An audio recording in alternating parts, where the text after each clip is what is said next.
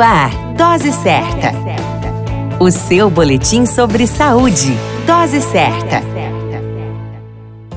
Olá, eu sou Júlio Cazé, médico de família e comunidade, e esse é o Dose Certa, seu boletim diário de notícias. E o tema de hoje é hepatite D. A hepatite D é uma infecção causada pelo vírus D da hepatite, também chamada de delta, está associada com a presença do vírus da hepatite B de bola para causar a infecção e inflamação das células do fígado. A hepatite D crônica é considerada a forma mais grave de hepatite viral crônica, com progressão mais rápida para a cirrose cirrose e o risco aumentado para descompensação, câncer do fígado e morte. No Brasil, a hepatite D, também chamada Delta, apresenta taxas de prevalência elevadas na bacia amazônica, com 41 e 27% dos casos notificados concentrando-se nos estados do Amazonas e Acre, respectivamente. As formas de transmissão são idênticas à da hepatite B, sendo relações sexuais sem preservativo com a pessoa infectada, da mãe infectada para o filho durante a gestação e o parto, compartilhamento de materiais para o uso de drogas como seringas, agulhas, cachimbos, materiais de higiene pessoal com secreções contaminadas como lâminas de barbear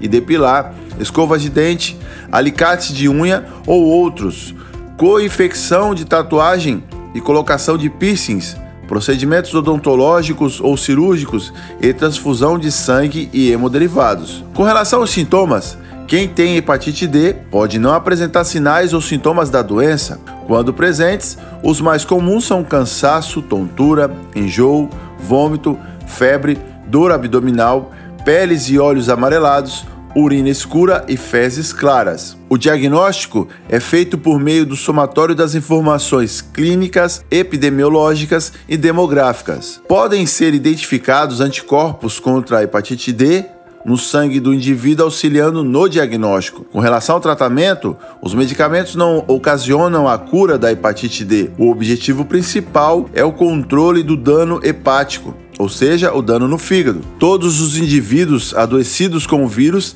têm direito ao tratamento fornecido pelo SUS. A prevenção é evitar o contato com secreções contaminadas, portanto, o uso de preservativos, esterilização de objetos de uso coletivo e o não compartilhamento de objetos de uso pessoal podem ajudar a evitar o vírus. Agora que você conhece o que é a hepatite D, previna-se contra ela. Referência: Biblioteca Virtual de Saúde e plataformas disponíveis. A qualquer momento retornamos com mais informações. Esse é o Dose Certa, seu boletim diário de notícias. Eu sou Júlio Cazé, médico de família e comunidade. Dose Certa, o seu boletim sobre saúde. Dose Certa.